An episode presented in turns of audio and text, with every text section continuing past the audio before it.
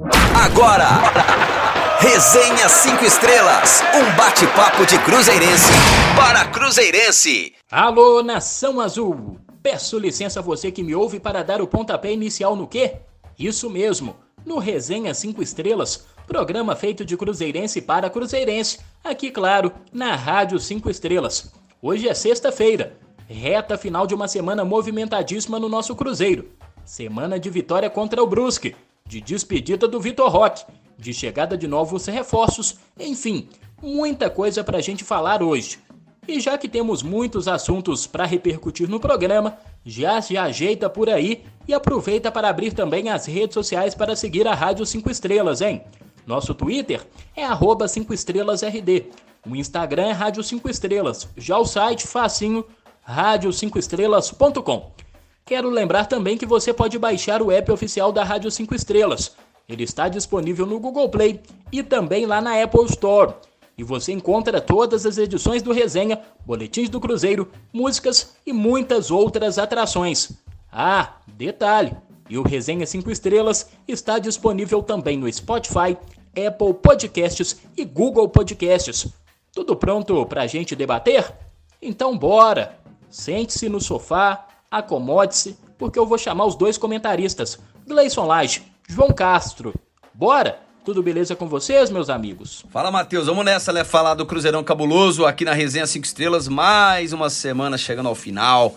E vamos aí trocar aquela ideia sobre o Cruzeirão. Vamos lá.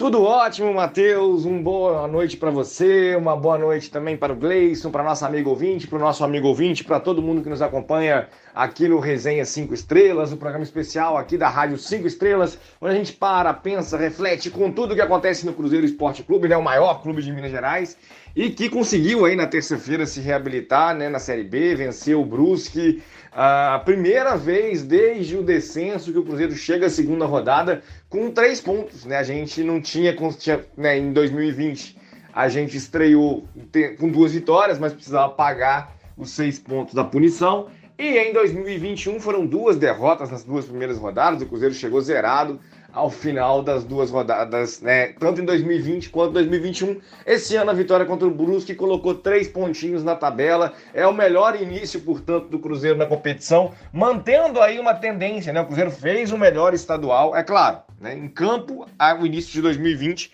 foi melhor, mas a gente tem a pontuação aí que mantém o que o Cruzeiro já fez no Mineiro, que foi o seu melhor estadual, e a gente projeta, deseja, espera que o Cruzeiro possa conseguir fazer isso também no campo. E para isso vai ter, por exemplo, que vencer o Tom Bense, né, para poder afirmar é, essa sua evolução, afirmar ah, que o, a vitória contra o Brusque não foi ali só no detalhe, né, que o tropeço contra o Bahia na estreia, na verdade, que havia sido ali o ponto fora da curva. Então vai ser um jogo bem interessante nesse sábado. A gente vai falar sobre a preparação para o duelo, também comentar, claro, a primeira vitória do Cruzeiro na competição e muito mais no programa que hoje de hoje. E eu te convido, claro, a participar com a gente, deixar seu comentário e ajudar a fazer esse programa que é cada vez mais especial, justamente por contar com a sua audiência e por ser feito nessa toada de torcedor para torcedor. Vem com a gente que o programa mais uma vez está para lá de especial. Isso aí, garotada. Bora falar de Cruzeiro então.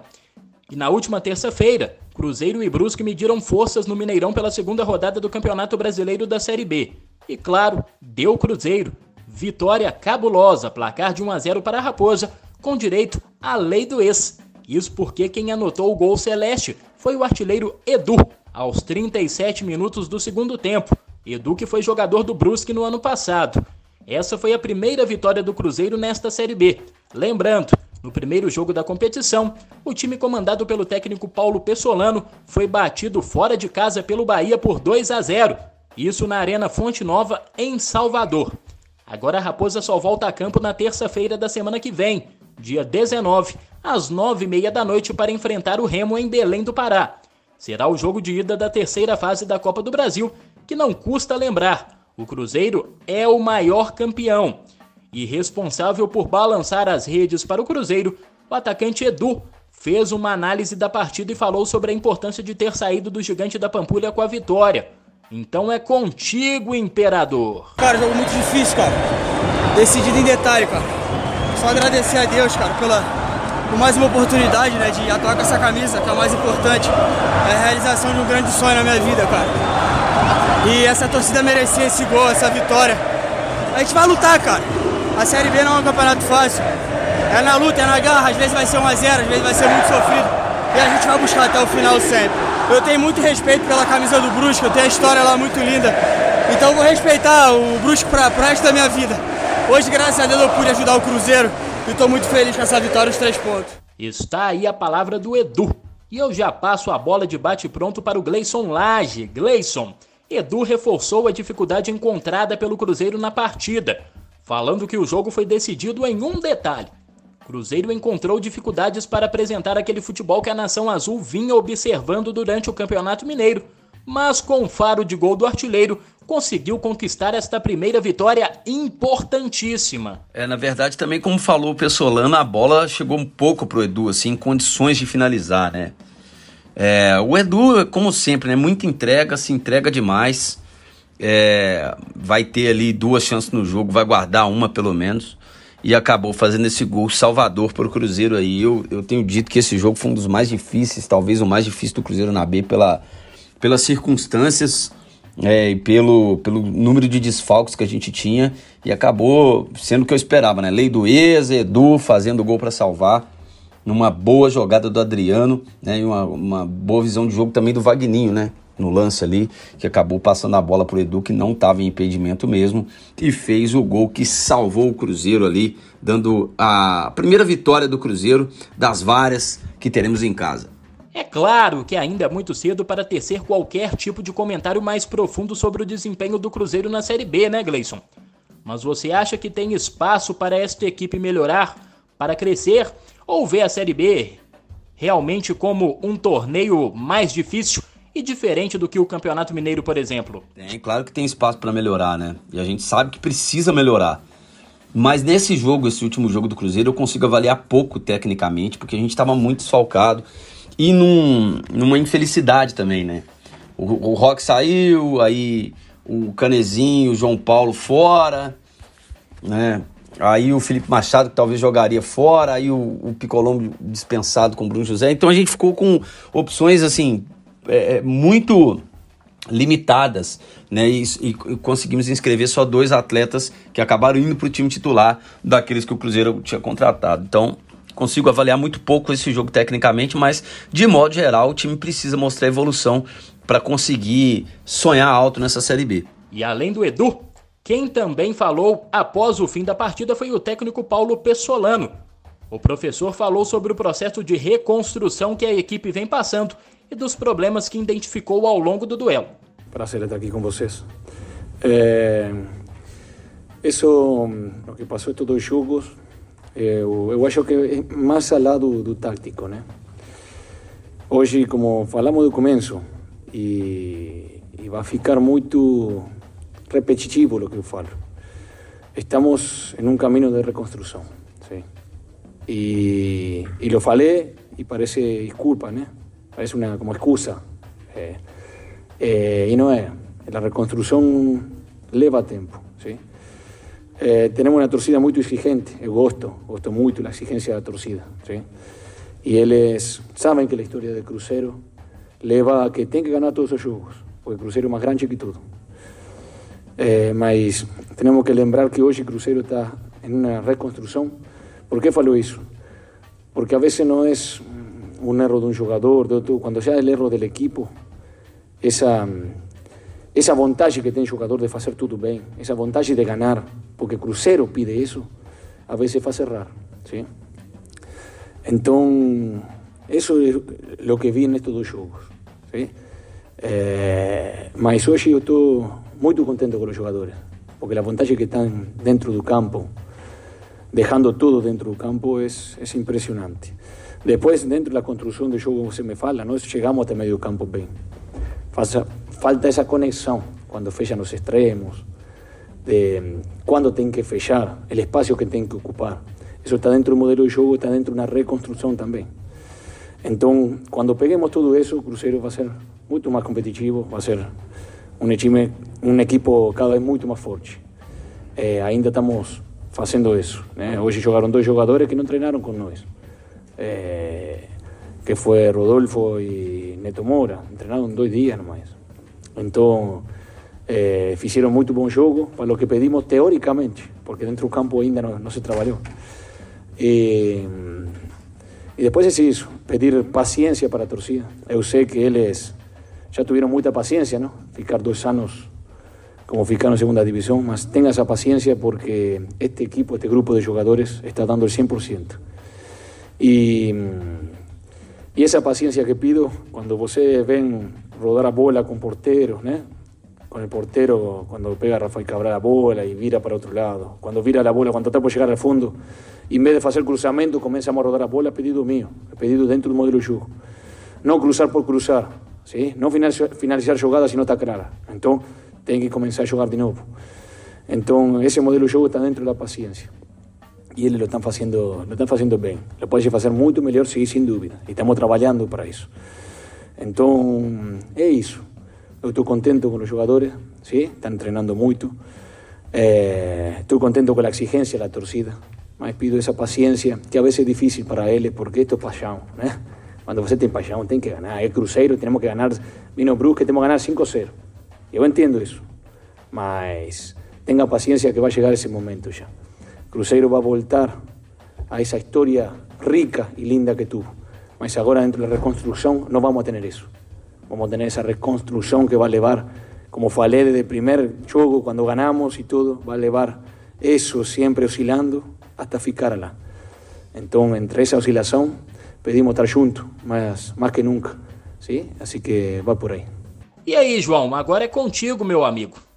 Uma análise muito contundente do professor Paulo Pessolano, reforçando a luta da equipe em campo e destacando o processo de remontagem de todo o Cruzeiro. É comum no futebol essas oscilações, mas como você analisa este início de Série B da Raposa, hein?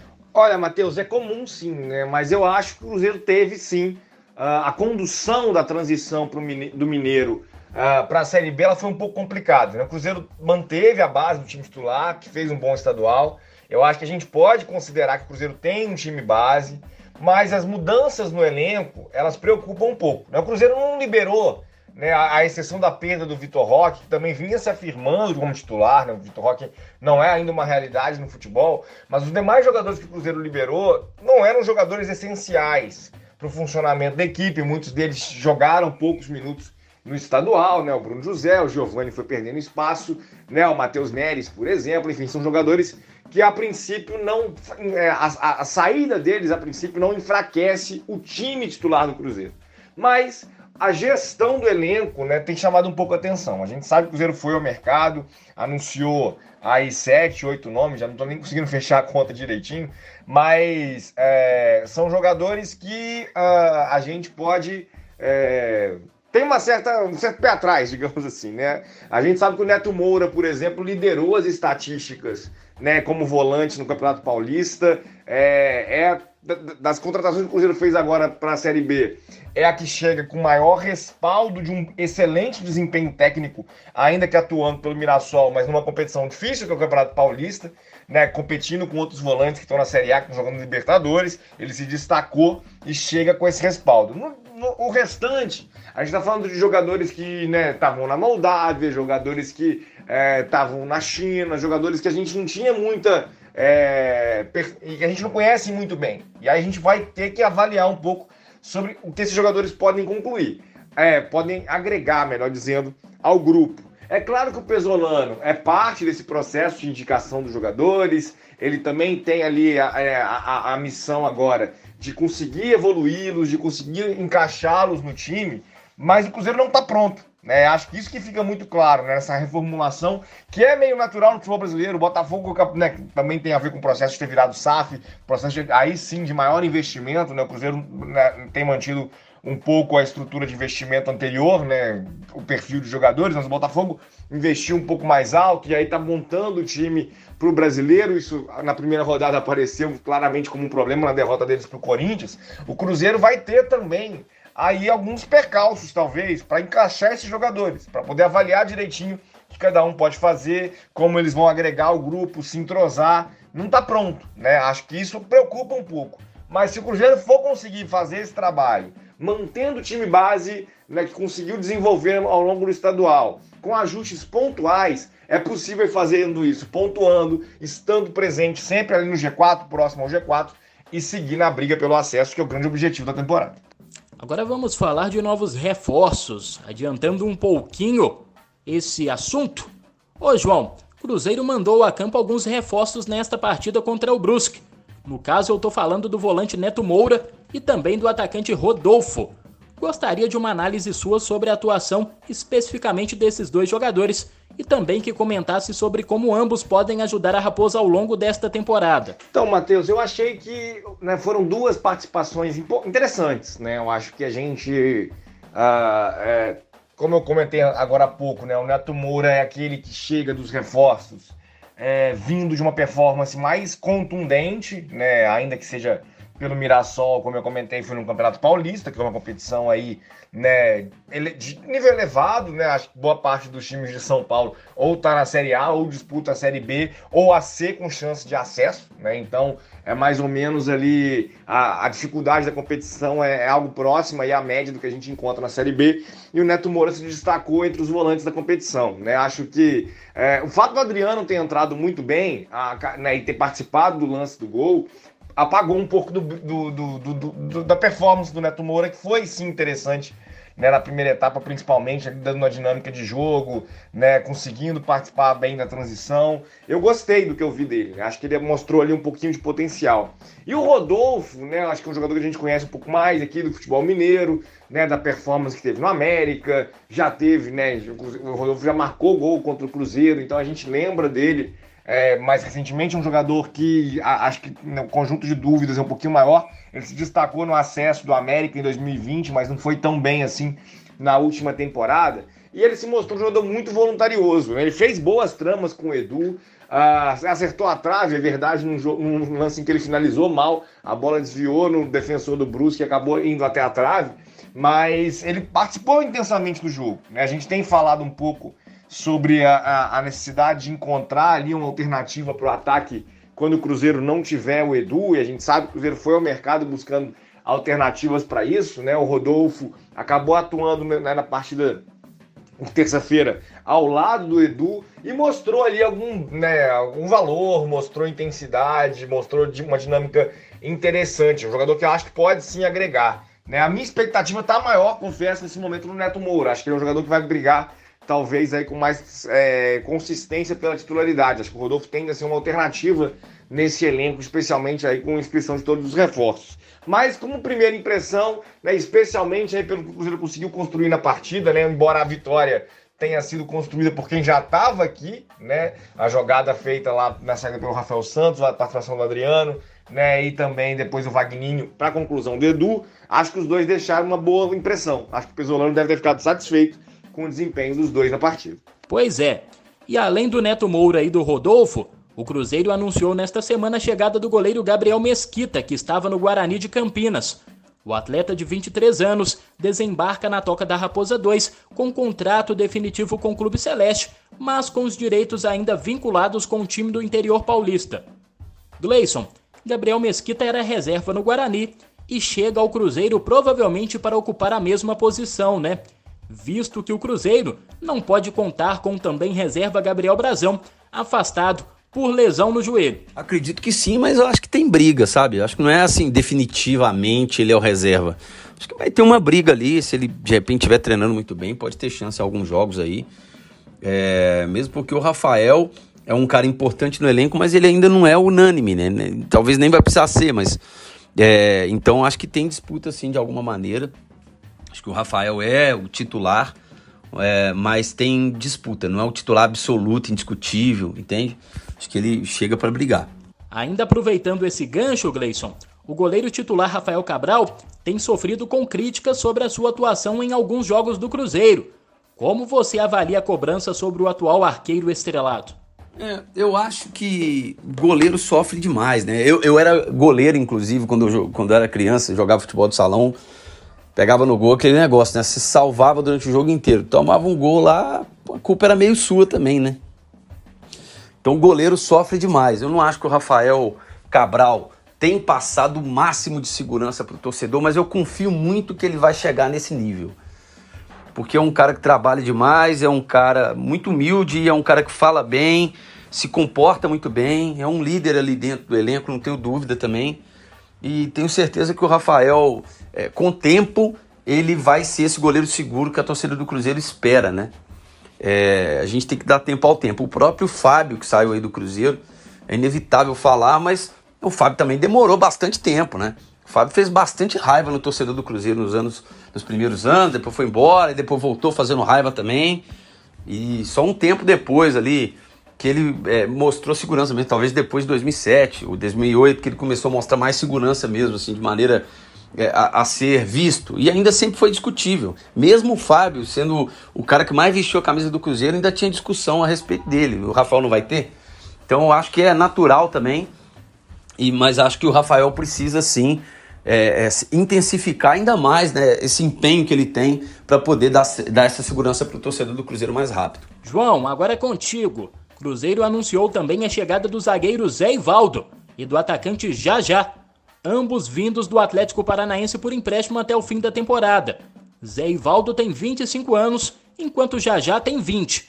Tem espaço para ambos aí neste time? Então, Matheus, eu acho que tem. A questão é se eles chegam com a capacidade técnica, os recursos necessários para assumir bem essas condições. Nessa, né, tanto uma posição na zaga quanto no ataque. Né? Eu acho que são dois dos setores é, mais vulneráveis do Cruzeiro hoje. Né? A gente está em busca de um parceiro para o Edu e está em busca aí de compor a zaga. Né? Acho que os zagueiros ainda não conseguiram é, se afirmar com muita consistência. Né? A gente sabe que o Pesolano tem uma, uma predileção ali pelo Lucas Oliveira, pelo Eduardo Brock, mas a torcida tem hora que fica ressabiada, né? especialmente na, na, estreia contra o Bahia, né? O Cruzeiro foi muito mal defensivamente. Então, é, o Cruzeiro perdeu o Maicon, perdeu o Cisne, então há uma expectativa aí um pouco sobre a possibilidade de, de, de reforços, né? De, de quem chega para preencher o setor conseguir ocupar a posição.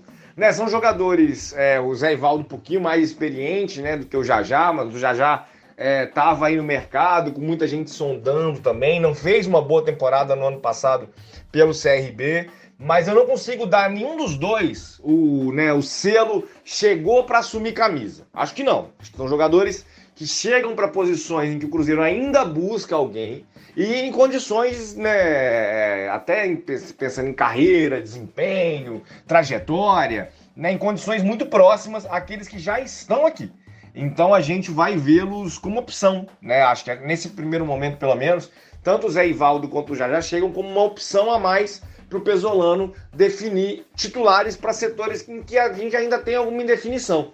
É bom ter opção, mas não chega a nenhuma grande realidade. A gente precisa botar aí um pouquinho de pé no chão sobre as expectativas que a gente pode ter com esses dois jogadores. Acho que podem sim, né, acabar é, nos convencendo, acabar ao longo da na, na sequência da competição, né, já tem como, né, tinha, estavam no Atlético Paranaense, embora sem espaço nos últimos tempos, já tem uma trajetória em que podem reivindicar a titularidade numa equipe que disputa, né, especialmente a Série B, que é o nosso caso nesse momento, mas chegam como opção e aí, se se tornarem titulares, vai ser inclusive né, ao se mostrarem superior àqueles companheiros que, no momento, pelo menos em tese, não ficam devendo nada às opções que estão chegando. Acho que a gente vai ter aí uma disputa de sadia de posição e quem ganha é o Cruzeiro, que vai poder esco escolher aí, né, depois, né, vai poder rodar algumas coisas e poder fazer uma definição ali com opções, que é o que o Pesolano reclamou logo depois da derrota contra o Bahia, né, que o elenco andava curto e ele precisava de alternativas para poder mexer na equipe. E falando no Atlético Paranaense, o clube é a nova casa de Vitor Roque, jovem atacante que vinha conquistando a nação azul em razão de suas boas atuações no time cruzeirense. Vitor Roque se transferiu para o time de Curitiba em uma transação muito criticada pelo Cruzeiro, que inclusive soltou uma nota duríssima tecendo fortes acusações ao empresário André Cury, um dos responsáveis pela carreira de Roque, e também a Alexandre Matos, ex-diretor de futebol da Raposa e que hoje está no Atlético Paranaense. De acordo com a nota divulgada no site oficial do Cruzeiro, a diretoria celeste teria tentado por diversas vezes renovar o contrato com Vitor Roque, mas em vias de finalizar o negócio, as respostas se tornaram esparsas e evasivas, culminando na transferência do atacante ao time do Paraná. Ainda na nota, o Cruzeiro chamou o empresário André Cury de antiético além de acusar Alexandre Matos de ter utilizado informações privilegiadas de quando ele ainda era diretor de futebol da Raposa, em benefício de seu atual empregador. Tanto Cury quanto Matos rebateram a nota divulgada pelo Cruzeiro, sendo que o Alexandre destacou que foi procurado pelo próprio Ronaldo, que estaria em busca de uma negociação para o atacante Vitor Roque, mas em um valor superior. O diretor de futebol do Cruzeiro comentou sobre esta polêmica e falou também sobre a nota divulgada pelo clube, que, de acordo com Alexandre Matos, teria resultado em um pedido de desculpas por parte de Paulo André, prontamente negado pelo ex-atleta e hoje diretor do Cruzeiro. Bom, para falar do tema Vitor Roque, é, e eu acredito que todos estejam ansiosos para escutar sobre isso, o mais importante é a gente falar que o Cruzeiro se posicionou institucionalmente. E quando o Cruzeiro se posiciona de maneira institucional, é óbvio que todos estamos alinhados e que todos acreditamos na comunicação realizada pelo clube. Uma das maiores virtudes da equipe de gestão montada pelo Ronaldo é porque a gente está na mesma página. A gente acredita demais no projeto que está sendo estabelecido pelo clube e estamos todos trabalhando dia e noite para recuperar a gestão do clube e construir, através de uma nova forma de gestão, um novo futuro para o clube. Com relação ao Vitor Roque, é, o mais importante para se dizer aqui é que o clube não vai entrar em nenhum tipo de argumentação ou de disputa sobre narrativas. O clube vem falando o que aconteceu. O clube vem declarando como ele se posicionou e como ele vai se posicionar daqui para frente. A crítica que foi feita foi sobre a conduta e a forma com que a negociação aconteceu. Desde o início, a gente procurou estabelecer diálogos e conversas com todos os atletas que estavam em processo de renovação de contrato. E como eu falei no início, foram 139 negociações.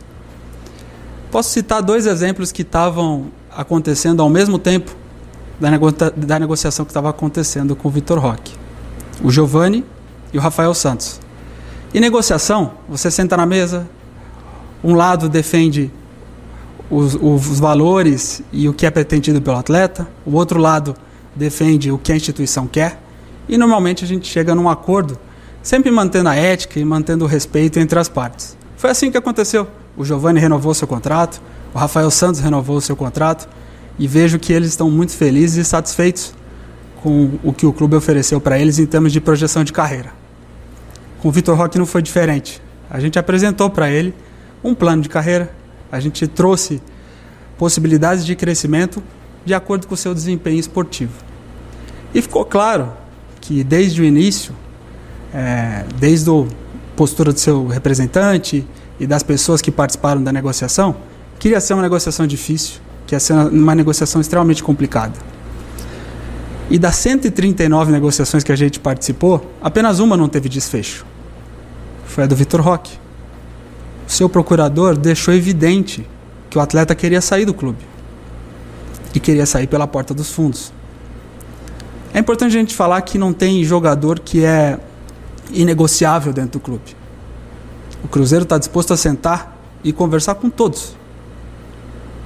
Não tem problema se você quer vender o seu jogador, se você não está satisfeito e quer sair. Mas o que a gente pede é uma postura ética, correta e que seja adotada uma postura frontal. Infelizmente isso não aconteceu. O clube pretende judicializar os fatos a gente está muito tranquilo e confortável com todos os argumentos jurídicos que existem e o Cruzeiro vai buscar na justiça os seus direitos para receber a multa que é correta. Com relação ao atleta, eu acredito que poderia sim é, ter uma postura diferente com relação a quem gera a sua carreira. Jogadores de alto nível não precisam de leilão, Jogadores de alto nível não precisam de negociações turbulentas e muito menos sair pela porta dos fundos. Do lado de cá, a gente pede para que atletas de alto nível, para que até os mesmos atletas do Cruzeiro percebam que a gestão de carreira também é um fator fundamental para o sucesso desportivo. Não é só a postura, não é só o desempenho esportivo dentro de campo. é o todo.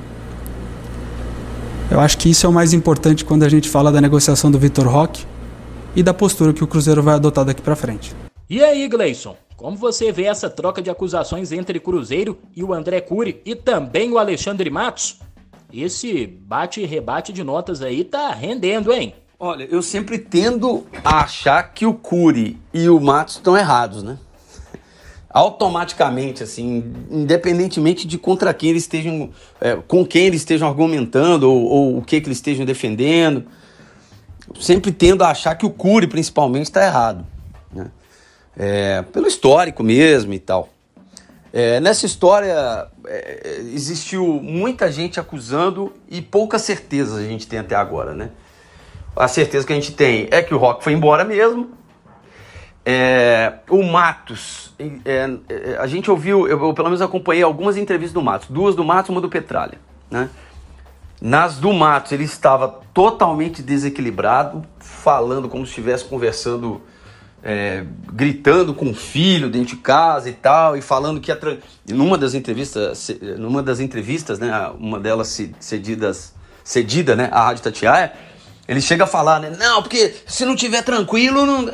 E, tipo, como se a tranquilidade tivesse com ele, mas ele estava gritando como se o errado fosse o, quem estivesse entrevistando ele ali, né? É, eu acho, achei meio descabida a proporção que o próprio Matos deu porque, nossa, ele tá certo, ele não tem muito o que discutir, né? O Vitor Roque tá lá, então por que, que ele tá entrando? Só por causa da nota do Cruzeiro? E uma coisa me chamou a atenção na postura do Cruzeiro, né? No, na, na, nota do site que eu gostei, é, o Cruzeiro fala, usa a palavra tranquilidade, vamos resolver com tranquilidade. E na entrevista coletiva do Pedro Martins, ele está absolutamente tranquilo. Se o Matos, de um lado, passa uma insegurança mesmo tendo dados que precisam ser provados, né? Ele, ele fala que o, o Ronaldo ligou para ele domingo às 10 da manhã. Ao mesmo tempo, ele falou que o Paulo André pediu desculpa e já foi desmentido. O Paulo André falou que não pediu. Ontem, o Pedro Martins falou que se a nota é um institucional do Cruzeiro, está todo mundo de acordo, porque é um posicionamento geral. Então, é, o Matos também, em alguns casos, ele passa uma segurança de dados, né, de coisas específicas que vão precisar ser confrontadas mas assim também o Pedro Martins passa uma segurança muito tranquila de que o Cruzeiro está certo. Né? E isso quem vai dizer é o futuro. Né? As ações que serão ditas ou feitas lá na frente pelo, pela justiça. Né? Eu ainda acho que isso vai dar um caldo grande e, e, vamos ver o que vai acontecer, né? Eu gostei também da postura do Pedro Martins de falar que não vai ficar respondendo em mídia e tudo mais, que o Cruzeiro já emitiu uma nota, é aquilo ali, e agora o Cruzeiro vai buscar o que é de direito dele, que é um pagamento correto da multa. Né? Existe uma confusão também muito grande pela falta até de, de dados mesmo. Né? Mas ontem ficou muito claro né, que o que o Cruzeiro discute não é mais a saída do Vitor Roque. Vitor Roque e o agente dele, o Cury no caso, optaram por sair do Cruzeiro, mesmo com uma proposta, segundo o Pedro Martins, boa, que o Cruzeiro teria colocado na mesa para ele, traçando o futuro dele, assim como fez com o Giovani, lateral direito, né, que, zagueiro de ofício que agora está ali na reserva do Rômulo, e também com o Rafael Santos, que é o lateral esquerdo, né, com, é, visando o futuro e tal. O, Pedro Martins sinalizou que era uma negociação igual da 159, se não me engano, que ele fez. As três eram similares e só uma de todas as negociações que o Cruzeiro tentou não teve desfecho. Essa foi a palavra do Pedro Martins, né? Que é, tá, para o Cruzeiro ainda está em aberto isso, porque o Cruzeiro ainda está esperando receber mais. Né? A única que não teve desfecho, no caso, foi a do Vitor Roque. É, então, acho que a postura do Cruzeiro foi boa no meio disso tudo. A gente vai ver como que vai estar tá isso para um futuro, mas eu acho que o Cruzeiro vai até o final para receber o que ele acha que é de direito dele. Eu acho que está certo né? Tudo bem, beleza, o Vitor Roque quis ir embora. A discussão não é essa, né? Como muita gente pensou, que o Cruzeiro só estava bolado porque o Vitor Roque tinha saído, mas não, a postura não é bem por isso, né? É pelo jeito que saiu e pelo jeito que foi conduzida a situação toda. Agora, Gleison, esse caso específico do Vitor Roque mostra que o Cruzeiro precisa ficar atento às questões contratuais de suas jovens promessas, como, por exemplo, o Daniel Júnior, hein? Ah, sim. Mas até pela, pelas entrevistas do, do Pedro Martins, ou pelas falas dele, né? Dá para sacar de que o Cruzeiro tá tendo um, um cuidado, né? É, o Pedro até enfatiza isso, que ele tá tendo um cuidado, que a equipe, né? Não tá falando em nome dele, né? Tá falando em nome do Cruzeiro, mas o clube ali está tendo um cuidado com os atletas e que foi escolha do Vitor, do Vitor Roque sair. Né? Então acho que o Cruzeiro tem é, é, percebido, tem se apercebido desses detalhes de contratos. Inclusive, eu tinha participado de uma palestra que, que o, os é, dirigentes ali, vou colocar como dirigentes, mas a, a, turma da transição, do Cruzeiro, o Gabriel e o Pedro Martins estavam lá é, dando uma palestra assim, para os sócios torcedores e ele falou, eles falaram exatamente disso. Naquele dia que rolou essa palestra, o Joseph tinha ido para um jogo. E ele falou: o Joseph só está indo para só tá o jogo hoje que a gente conferiu todos os detalhes para que né, a gente não fique vulnerável. Então acho que o Cruzeiro está vigiando isso, a situação do Daniel também, que muita gente achou que, como ele não estava indo para o último jogo, ele também já estava sendo vendido, também já estava indo embora e tal. Mas a gente está suscetível a isso, né? E só com o Cruzeiro se organizando mais, né? É, e tirando o Pires da mão, que por enquanto a gente está com o Pires na mão ainda ali, né? Precisando de grana e tal. Só quando o Cruzeiro for se estabelecendo mais, a gente vai ter mais segurança, mesmo com o contrato sendo vigiados, né? Isso passa até pela reestruturação do clube. Mas eu acredito que a gente é, é, tem agora gente muito competente tomando conta de todos esses detalhes. Obviamente, às vezes o atleta sai, a gente não quer e tudo mais, mas é mais vontade do cara mesmo, como, como foi no caso aí do, do Vitor Roque e aí do Cury, né? Das pessoas que estavam envolvidas nesse caso. João, André Cury é um cara que constantemente é criticado pelos clubes brasileiros, mas que sempre está nessas rodas de negociações. Acha que foi um bom negócio para o Vitor Roque ir para o Atlético Paranaense ou você acredita que o jovem teria mais espaço aqui no Cruzeiro para, inclusive, quem sabe, deslanchar de vez na carreira? Olha, Matheus, eu não vou ficar tecendo comentários sobre o André Cury, né? Porque os clubes são os primeiros a tecer críticas aos empresários, mas também são os primeiros a alimentar esse ciclo vicioso, né? E a gente né, precisa entender que é parte do processo de negociação. Os jogadores não têm formação, não têm é, habilidades comerciais para poder gerenciar os seus contratos, eles recorrem a empresários que protegem os seus interesses, né?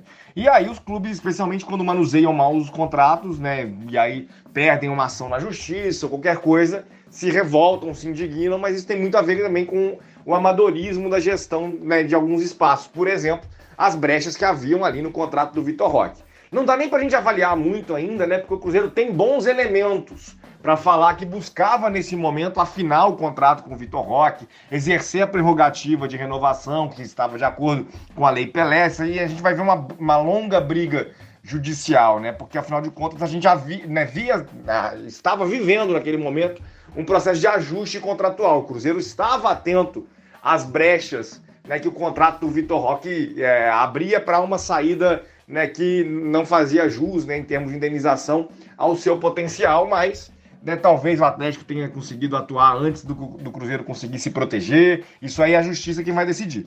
Mas avaliando a escolha do Vitor, né, eu acho difícil, né, nesse primeiro momento, que ele se torne uma alternativa imediata no Atlético Paranaense. Né, claro que ele vai poder disputar a torneio continental, ele vai poder disputar a Série A, mas nesse primeiro momento talvez ele fique até na base. Né? O Atlético Paranaense tem alternativas uh, superiores, né, ou pelo menos mais consolidadas do que o Cruzeiro que vinha buscando, né, eu já falei isso no programa algumas vezes, um parceiro para o Edu e estava encontrando isso no Vitor Roque. Né, ele já estava pronto, se afirmando como titular no Cruzeiro, pelo menos. Então, é um passo atrás no sentido de chegar dentro de um grupo de jogadores e afirmar uma posição. Agora, né, o, a, a, escolha dele, né, a, qualidade da escolha dele vai passar também pelo futuro. Né? O que, que, vai acontecer com o Cruzeiro ao final da temporada? O que, que, vai acontecer com o Atlético ao final da temporada? Né? A gente sabe que o Atlético tem nesse momento um projeto muito estruturado. Dificilmente o Atlético Paranaense vai terminar o brasileiro rebaixado, por exemplo. Dificilmente não vai garantir uma classificação para uma nova Libertadores, uma nova Sul-Americana, enfim, né? Para poder disputar novamente um torneio continental, como tem sido costume no clube de Curitiba nos últimos anos. Mas né, também ele pode ter um pouquinho mais de dificuldade de encontrar espaço. Né? É uma escolha de risco, né? Afinal de contas, ele já estava aqui nas graças da torcida, nas graças do Ronaldo, né? Com uma boa visibilidade. Ele dá um passo atrás na carreira em termos de visibilidade, apostando no momento mais estruturado do Atlético Paranaense. E aí o futuro vai dizer se foi uma escolha esperta ou não. Mas o Vitor Roque, de fato, abre mão da titularidade num grande clube, de ter protagonismo na Série B, para tentar um passo aí que talvez seja mais alto que as pernas dele conseguem dar nesse momento e aí pode acabar levando ele ao ostracismo. É um movimento de risco, Mas eu vejo talento nele, vejo bola nele, acho que ele tem condições de chegar lá e ganhar a vaga também. Mas nesse momento ele estava com uma situação bem mais estável e próspera aqui no Cruzeiro, né, pelo menos no curto prazo. Pois é, João. E o Pedro Martins também falou um pouco sobre isso que você acabou de comentar. Então, vamos ouvi-lo. O clube apresentou um plano de carreira para o atleta, procurando valorizar ele, não só no âmbito financeiro, mas também como um protagonista dentro da equipe principal. É uma pena que o, atleta e seu staff optaram por sair pela porta dos fundos. A todo momento o Cruzeiro se mostrou aberto e quis apresentar soluções para que essa negociação acontecesse de uma maneira suave e tranquila. Inclusive chegamos a trocar minutas nessa negociação. O que a gente pode agora é só torcer para que novas negociações ou uma nova postura com jovens atletas não aconteçam dessa maneira. O clube sempre vai manter o profissionalismo, o, se, o clube sempre vai manter a ética e sempre vai cobrar isso de quem está do outro lado da mesa de negociação. Esse é o novo Cruzeiro e essa é a forma com que a gente acredita que as coisas devem acontecer. João, Pedro Martins reforçando que a atual diretoria age com muito profissionalismo e que espera esse mesmo tipo de comportamento por parte de seus atletas. É uma preocupação muito importante, né, Matheus? Ter uma, uma, uma condução profissional. A gente sabe que o Cruzeiro não vinha arcando com compromissos com jogadores, perdendo ações na justiça, né, jogadores que conseguiam sair livremente na justiça, né, porque estavam salários atrasados. Então, é, muitas das perdas de jogadores que a gente teve, né, jogadores que saíram para o Red Bull Brasil, né, para Red Bull Bragantino, né, melhor dizendo, jogadores que foram né, para clubes até né, intermediários do futebol brasileiro, acho que um pouco do caso do Atlético Paranaense também, a gente estava tá falando de jogadores que conseguiam ganhar facilmente ações na justiça, porque o Cruzeiro não vinha atuando com profissionalismo e principalmente com responsabilidade na condução dos contratos. Né? A gente está falando de uma nova fase, o Cruzeiro tem conseguido manter os salários em dia, tem buscado tratar os jogadores né, da forma adequada, mas eu acho que a gente não pode estender isso, né? A, a, a, partir, a partir disso considerar que um jogador, por exemplo, fazer um movimento de saída é falta de profissionalismo do jogador. Né? A gente tem uma legislação, que é a Lei Pelé, que é muito criticada, mas ela é um mecanismo de adaptação de legislação internacional.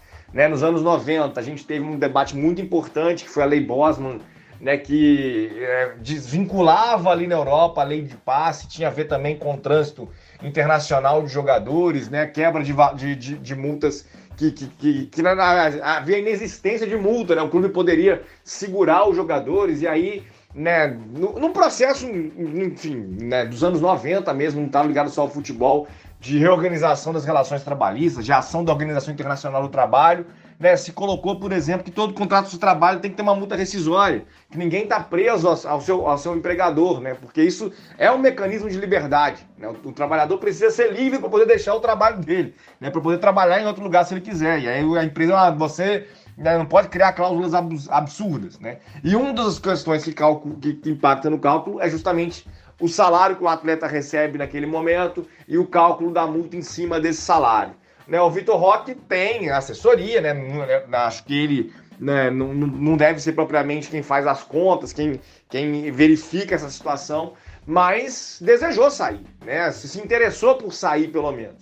A gente vai verificar se a gestão dessa saída dele foi profissional, e aí é muito mais avaliação do que o Alexandre Matos fez, do que o Petralha fez, do que o André Cury fez, do que do próprio jogador. Estou tirando a responsabilidade dele, não, não é isso né? Mas ele foi orientado de que a saída dele saía, né? Estava acontecendo em termos legais, em termos corretos.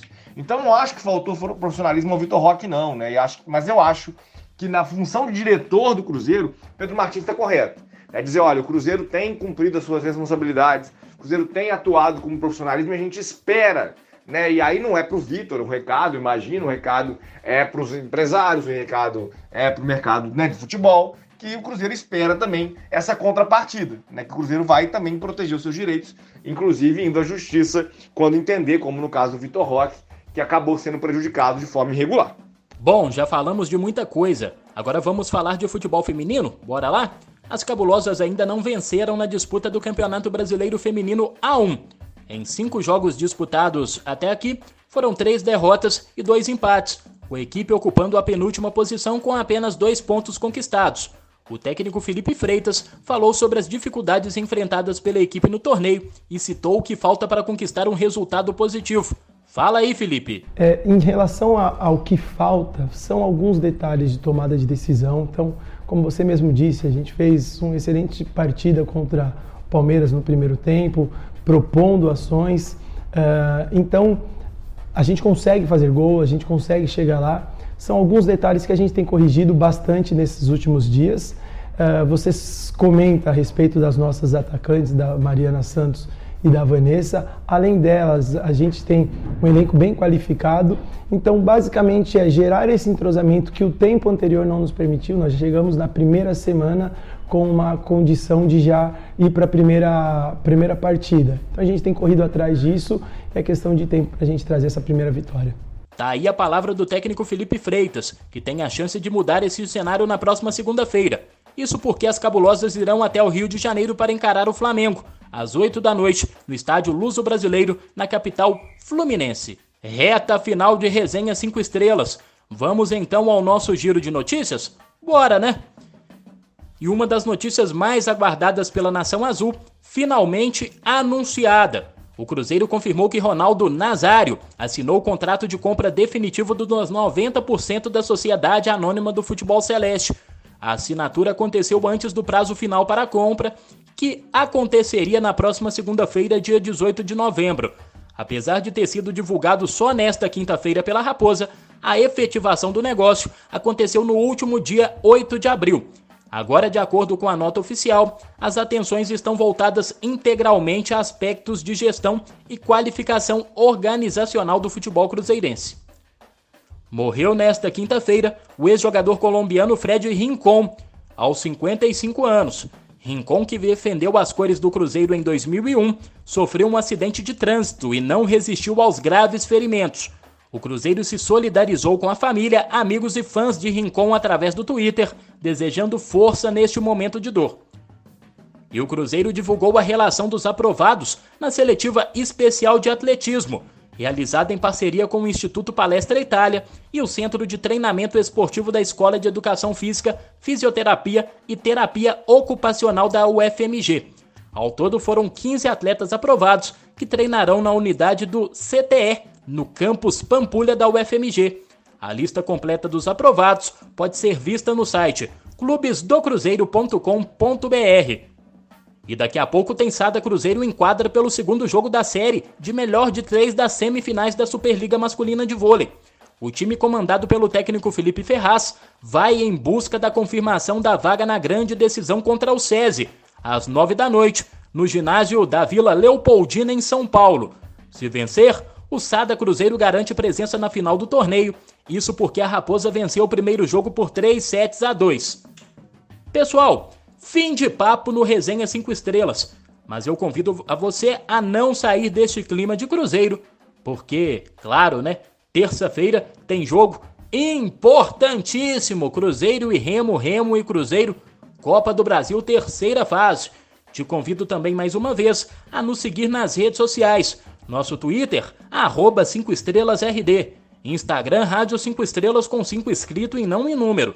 E o nosso site, rádio5estrelas.com sem o BR. Gleison, João, algo a mais a acrescentar? Eu por aqui tiro meu time de campo, viu? Até semana que vem. Valeu, Matheus. Forte abraço para você. Bom final de semana para você também, torcedor azul celeste. Valeu! Tudo certo, Matheus. Estou contemplado, né? O programa foi muito bacana, muito especial mais uma vez. Estamos aí já acompanhando a preparação do Cruzeiro para essa partida contra o Tombense e também aqui ligados, né, nessa, né, daqui a pouquinho o Sada Cruzeiro encarando o SESI para poder confirmar aí a sua classificação para mais uma decisão de Superliga, né? A equipe venceu o primeiro jogo é, com uma certa dificuldade, né? O 3 a 2 lá, como a gente já vinha comentando agora há pouco mas né, vai ao ginásio da Vila Leopoldina, um palco tradicional do vôlei brasileiro também, onde as duas equipes já fizeram grandes jogos né, na história do voleibol. E a gente vai ter mais um grande espetáculo. Né? Recomendo a todo mundo estar tá ligadinho aí na televisão para poder ver aí a classificação. Se não, traz de novo para o Riacho e o Santa Cruzeiro despacha os paulistas na próxima semana aqui também. Vamos então, né, agradecer mais uma vez a audiência de todos vocês que estiveram com a gente, né, que abrilhantaram o nosso programa, que dão sentido ao nosso debate. E claro, convidar todos vocês a seguirem acompanhando o nosso trabalho aqui na Rádio 5 Estrelas, as nossas edições do Resenha 5 Estrelas, a programação musical, enfim, tudo aquilo que a gente faz com todo carinho, né, pensando sempre num trabalho feito de torcedor para torcedor, de engrandecer o Cruzeiro, de fortalecer o clube que a gente ama e que vai estar de volta à Série A no final da temporada, vai começar construindo aí mais, um, mais uma pedrinha nesse trajeto aí, nesse castelinho do acesso, a partir da vitória contra o Tom Benz nesse final de semana, que a gente vai projetando também. Um grande abraço a você, amigo ouvinte, um grande abraço a você, amigo ouvinte, abraço, Matheus, abraço, Gleison, deixo aqui, portanto, mais uma vez a minha satisfação de estar nesse debate e convidando vocês a estarem com a gente numa próxima oportunidade. Até lá! Galera, um prazer enorme ter batido esse papo com vocês hoje. Fui, até semana que vem, grande abraço! Você ouviu Resenha 5 Estrelas.